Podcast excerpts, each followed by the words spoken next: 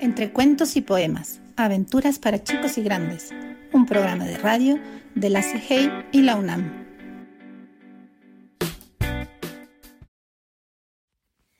En este proyecto vamos a leer un cuento que se relaciona con otros cuentos. A ver si lo descubren. Iniciamos con el gato con cartas. ¿A qué otro cuento les hace recordar este título? ¿En qué se parecen los títulos? Después de escuchar El gato con cartas, ¿la historia se parece a la del otro cuento? En El gato con cartas aparecen personajes de otros cuentos. ¿Cuáles son? ¿Han escuchado esos cuentos? Escuchen los otros cuentos del proyecto. Ricitos de oro, Cenicienta, Blancanieves, Las habichuelas mágicas, La Bella Durmiente. ¿Los personajes de estos cuentos aparecen en el gato con cartas? ¿Cuáles? ¿Hay algunos que no aparecen?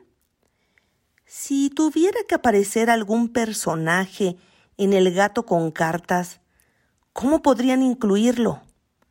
Ojalá se animen a escribir una carta más en el gato con cartas. Esperamos sus audios.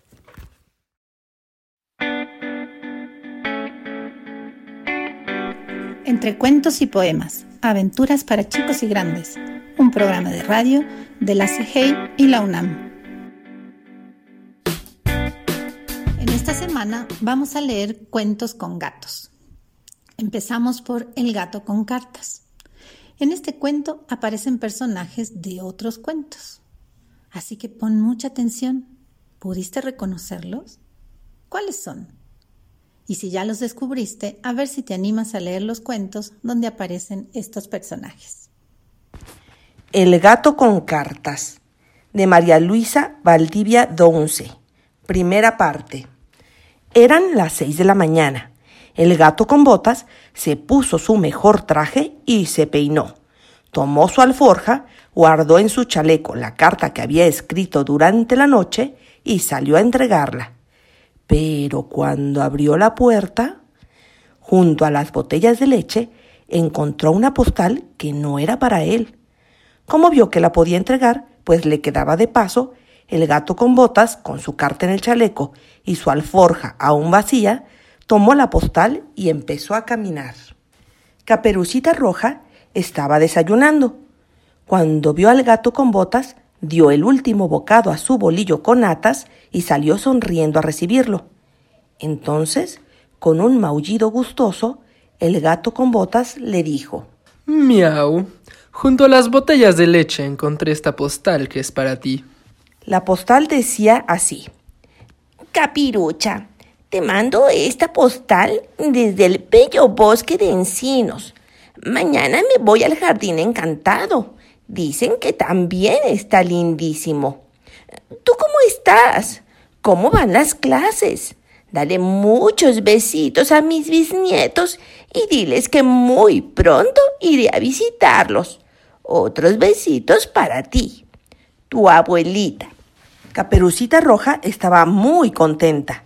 Le contaba al gato con botas las aventuras de su abuelita cuando de repente se acordó de que en su buzón había encontrado una carta que no era para ella. Entonces, con la mejor de sus sonrisas, Caperucita Roja le preguntó al gato con botas si él podría ir a dejar la carta. El gato con botas vio la carta y como le quedaba de paso, aceptó llevarla. ¿Cómo puedo agradecerte el favor? le preguntó Caperucita Roja. Dame diez panecillos para comer en el camino. Y así, el gato con botas, con su carta en el chaleco, metió los diez panecillos en su alforja, tomó la carta y siguió su camino. El príncipe azul estaba leyendo en el jardín.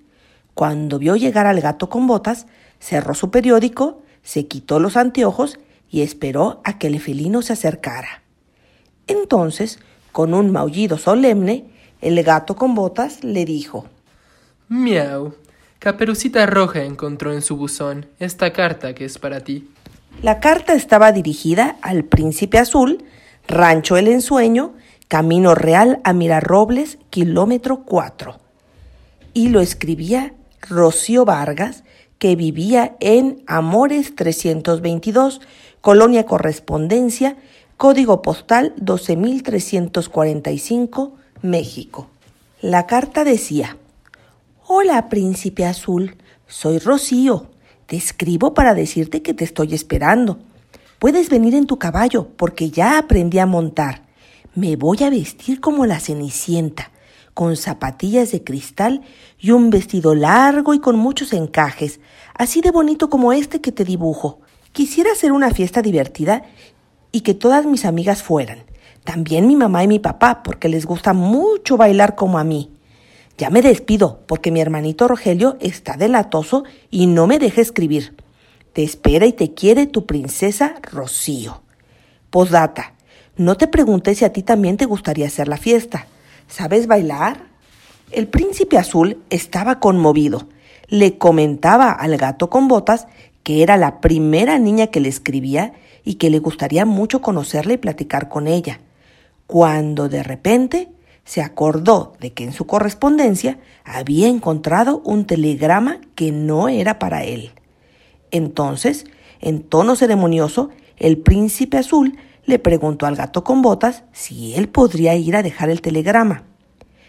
El gato con botas vio el telegrama y, como le quedaba de paso, aceptó llevarlo. ¿Cómo puedo agradecerte el favor? preguntó el príncipe azul. Miau. Dame tu espada para defenderme en el camino. Y así, el gato con botas, con su carta en el chaleco y con los diez panecillos en su alforja, se ciñó la espada reluciente, tomó el telegrama y siguió su camino. Blancanieves estaba escribiendo tranquilamente. Cuando vio llegar al gato con botas con toda calma, guardó papel y pluma y salió a recibirlo. Entonces, con un maullido pausado, el gato con botas le dijo Miau. El príncipe azul encontró en su correspondencia este telegrama que es para ti.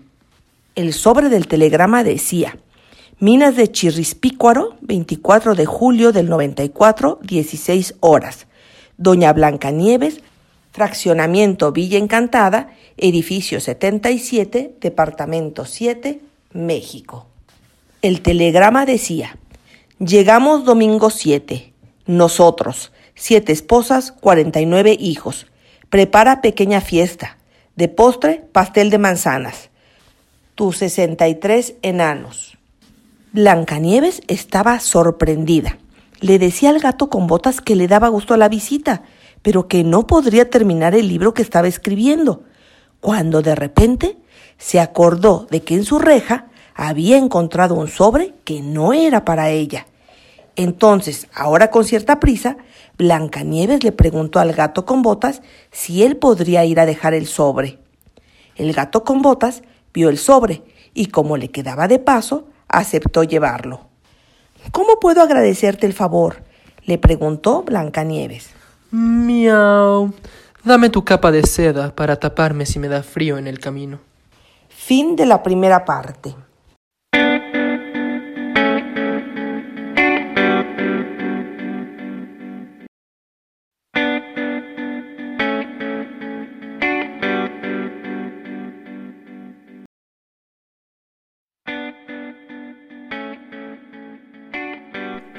Entre cuentos y poemas, aventuras para chicos y grandes, un programa de radio de la CGI y la UNAM.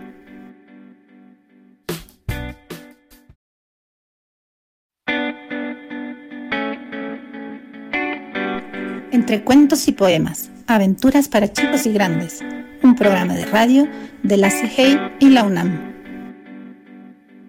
El gato con cartas de María Luisa Valdivia 11, segunda parte. Y así, el gato con botas, con su carta en el chaleco, con los diez panecillos en su alforja y con la espada reluciente, se puso la capa de seda, tomó el sobre y siguió su camino. El ogro estaba cocinando un extraño puchero. Cuando vio llegar al gato con botas, aventó cucharón y mandil y lo saludó gruñendo. Entonces con un maullido ronco, el gato con botas le dijo: Miau. Blancanieves encontró en su reja este sobre que es para ti. El sobre estaba dirigido al señor Ogro, Callejón del Muertito, número 8, Pueblo Escondido, Horrorososillo.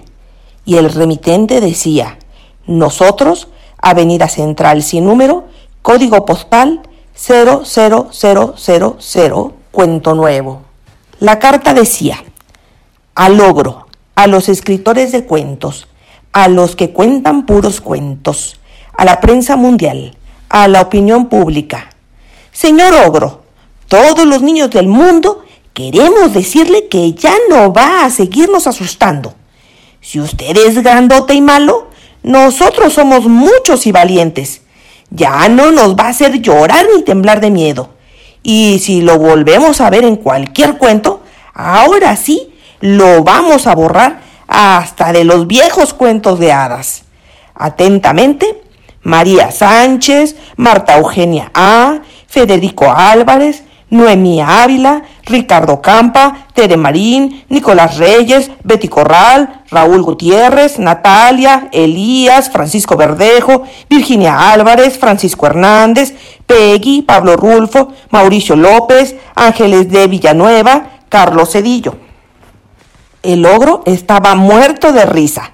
Le aseguraba al gato con botas que si él desapareciera de los cuentos, los pobres héroes dejarían de serlo, pues ya no correría ningún peligro ni aventura, cuando de repente el gato con botas lo interrumpió. Otro día hablaremos de eso. Ahora tengo que irme, pues quiero entregar la carta que escribí. El ogro vio la carta y como conocía al destinatario, le preguntó al gato con botas. ¿Cómo quieres que corresponda el favor que me has hecho? Dame un buen consejo. Al lugar donde vas, solo podrás entrar cuando hayan dado las seis de la tarde. Entonces verás la ventana, que nadie jamás ha visto, en lo más alto de la torre más alta. Si eres astuto y ágil, como pareces, la ventana se abrirá y podrás entrar. Ese es mi consejo. Y esta pizca de pimienta que tú sabrás cuándo utilizar, es un regalito que quiero darte. Y así el gato con botas, con su carta en el chaleco, con los diez panecillos en su alforja, con la espada reluciente y con la capa de seda, metió la pizca de pimienta en la otra bolsa de su alforja y siguió su camino. Eran las seis de la tarde. El gato con botas había llegado al castillo. De un brinco subió a la torre más alta. La ventana se abrió y él entró. Sacó los panecillos de su alforja y con ellos hizo diez mil migajas que fue tirando para no perderse mientras cruzaba puertas, pasillos, salones. Y de repente, cuando tiró la última migaja, oyó que alguien roncaba. En ese momento, el gato con botas supo qué hacer sacó la pimienta de la otra bolsa de su alforja, le sopló fuerte y esperó. ¡Achú! ¡Achú! La bella durmiente estornudó y estornudó, pero por fin se despertó. Cuando vio al gato con botas tan gato con su chaleco, tan distinguido con la espada reluciente, y tan simpático con la capa de seda, la bella, que ya no era durmiente, ay, suspiró, sonrió y entonces con un maullido suavecito, el gato con botas le ronroneó al oído. Junto a mi corazón encontré lo que en esta carta escribí para ti. El sobre decía, bellísima, bella durmiente. Dicen por ahí que desde entonces el gato con botas y la bella durmiente siempre andan juntos. Unos opinan que ella le untó manteca en los bigotes, otros creen que él la tiene encantada contándole todas las hazañas de sus seis vidas. Si es verdad o es un cuento, quizá nadie ha de saber. Lo único que es cierto es cuando acabas de escuchar. Una carta es un misterio. ¿Quién lo habrá de resolver? Piensa tú, que estás despierto lo que puede contener. Colorín colorado, este cuento se ha terminado. Voces, Patricia Martínez y Andrés Bloch.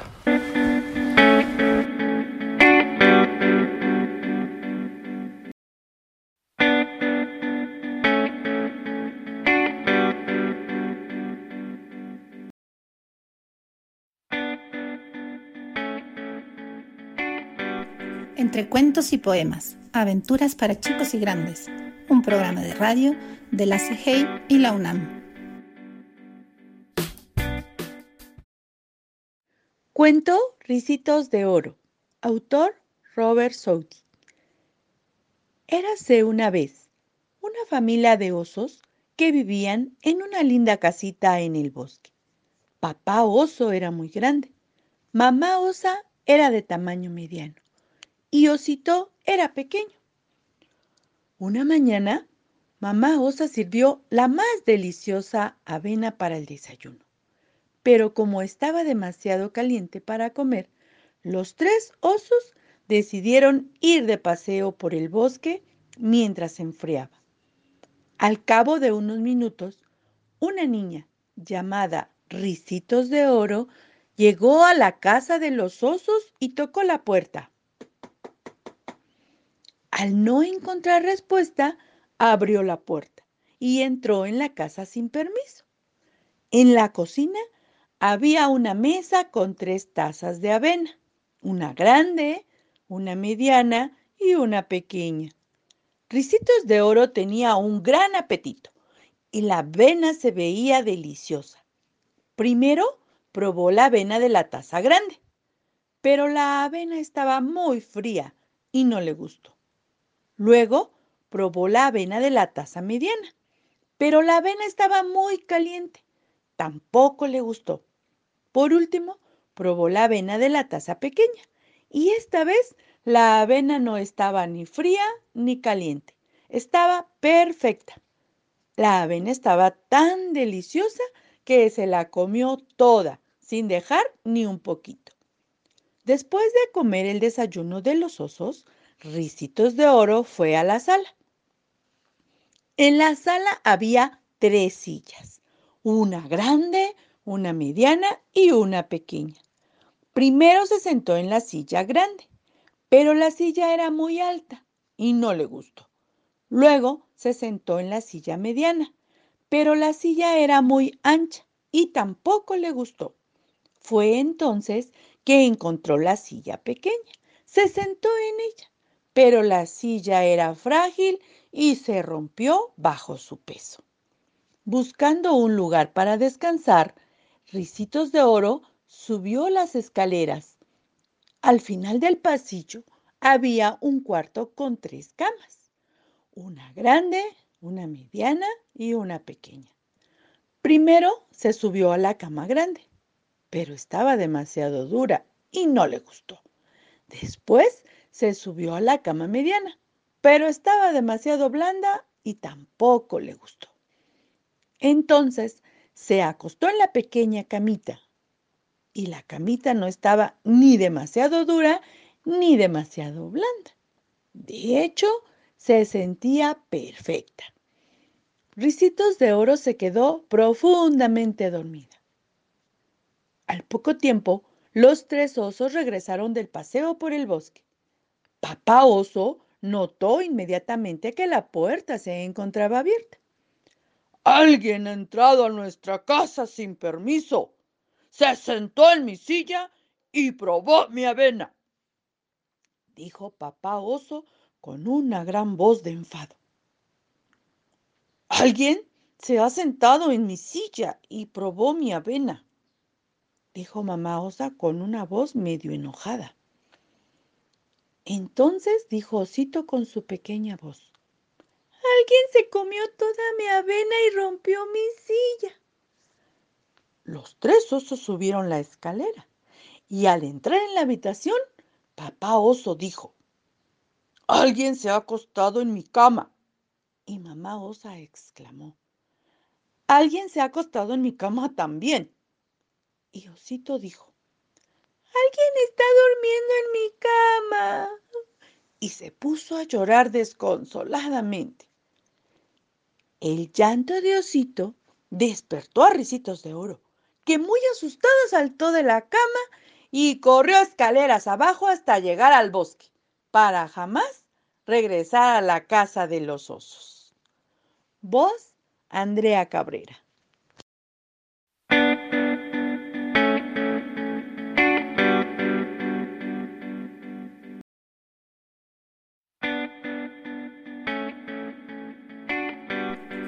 Cuentos y poemas, aventuras para chicos y grandes, un programa de radio de la CGI y la UNAM. Biblioteca Oro de los Cuentos. El cuento de Cenicienta y otros más. La Cenicienta. Érase una vez una bellísima muchacha de carácter dulce, cuyo padre, que había enviudado, volvió a casarse. Por desgracia, esta segunda boda representó para la muchacha el comienzo de una vida llena de humillaciones. Como su madrastra tenía ya dos hijas, todas las atenciones quedaban reservadas a sus dos hermanastras, mientras la muchacha se veía obligada a realizar las tareas más humillantes de la casa.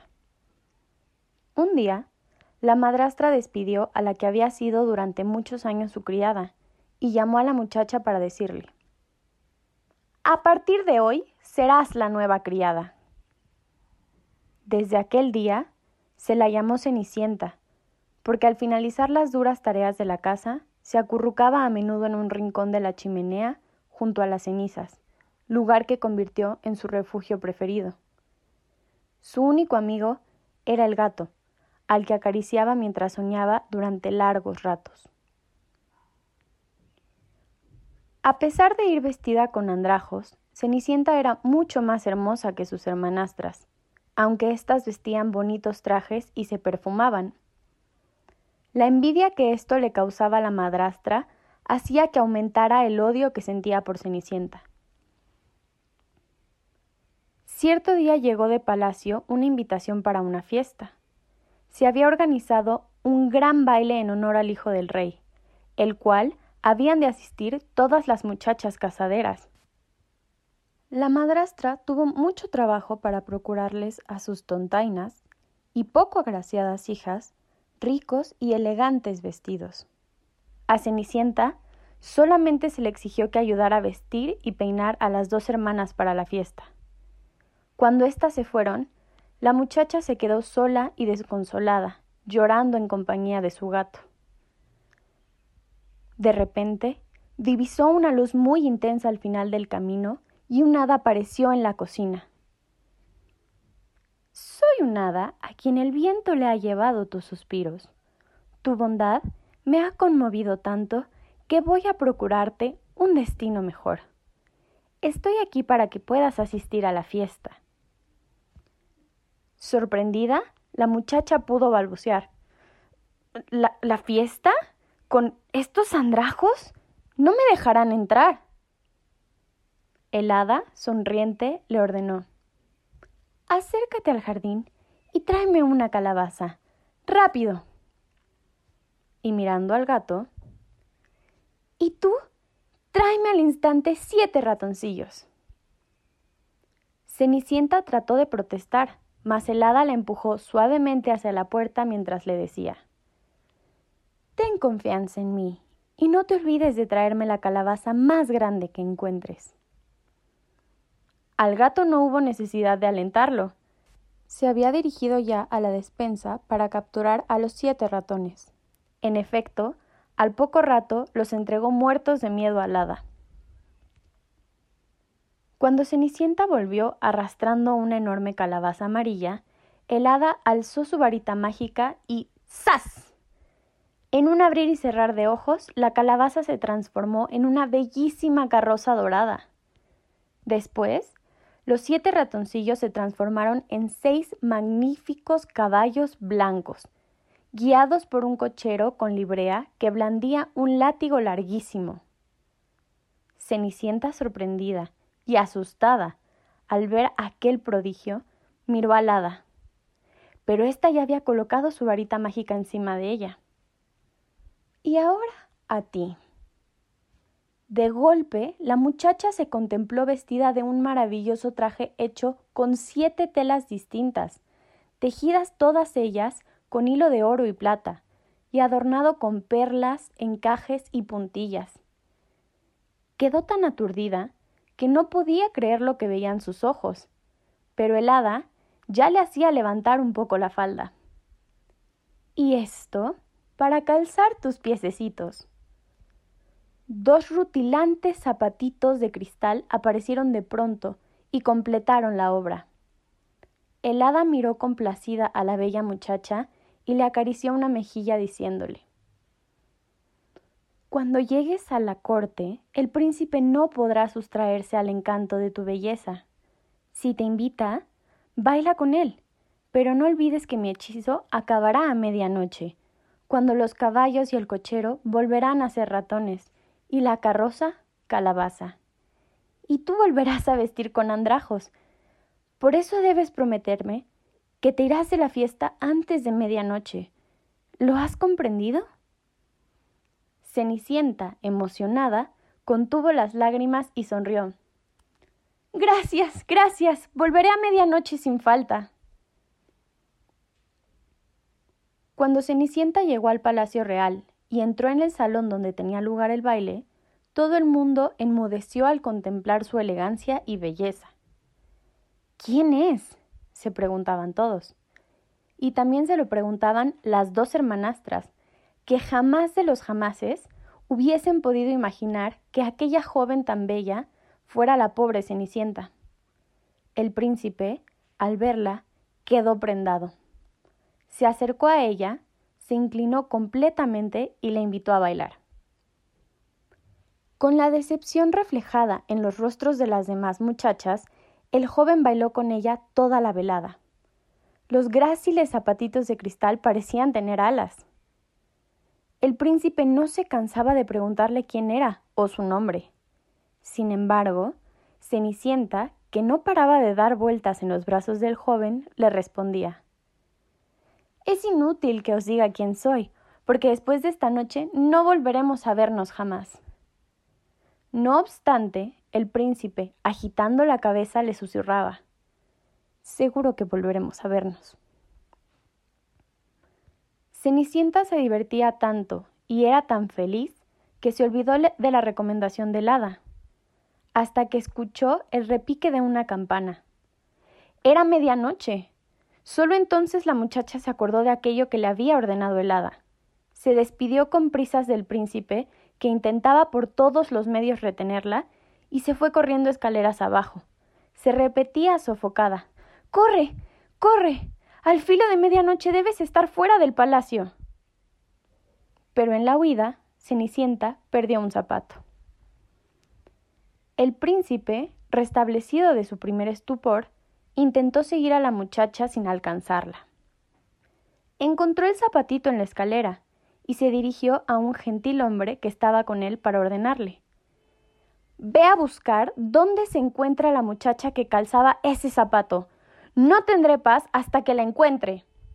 Fue así como al día siguiente los mensajeros del rey empezaron la búsqueda casa por casa, pero ninguna muchacha podía calzarse el zapatito. Llegados a la casa de Cenicienta, incluso las hermanastras se lo probaron inútilmente. Tenían los pies demasiado grandes hasta que uno de los gentilhombres, impresionado por la belleza de Cenicienta, le dijo ¿Y tú por qué no te lo pruebas? De verdad, yo decía menospreciándose y desconcertada. Sin embargo, su pie encajó perfectamente dentro del zapato. La madrastra, en el colmo de la indignación y la sorpresa, exclamó Es imposible que sea Cenicienta tan sucia y desaliñada, lo que buscáis. Pero hete aquí que apareció el hada, la cual, con su varita mágica, realizó de nuevo el hechizo. La muchacha apareció con un traje maravilloso. Sus hermanastras y los gentilhombres reconocieron a la misteriosa doncella de la noche anterior. Según las órdenes del príncipe, Debían llevar a su presencia a la muchacha que calzara aquel zapato de cristal. Y así fue. Ahora deberás decirme tu nombre, ya que quiero casarme contigo, le dijo el joven príncipe al recibir a Cenicienta en su palacio. Desde su escondite, el hada sonreía. Cenicienta, a partir de ahora serás feliz para siempre. Vos, María José Robles.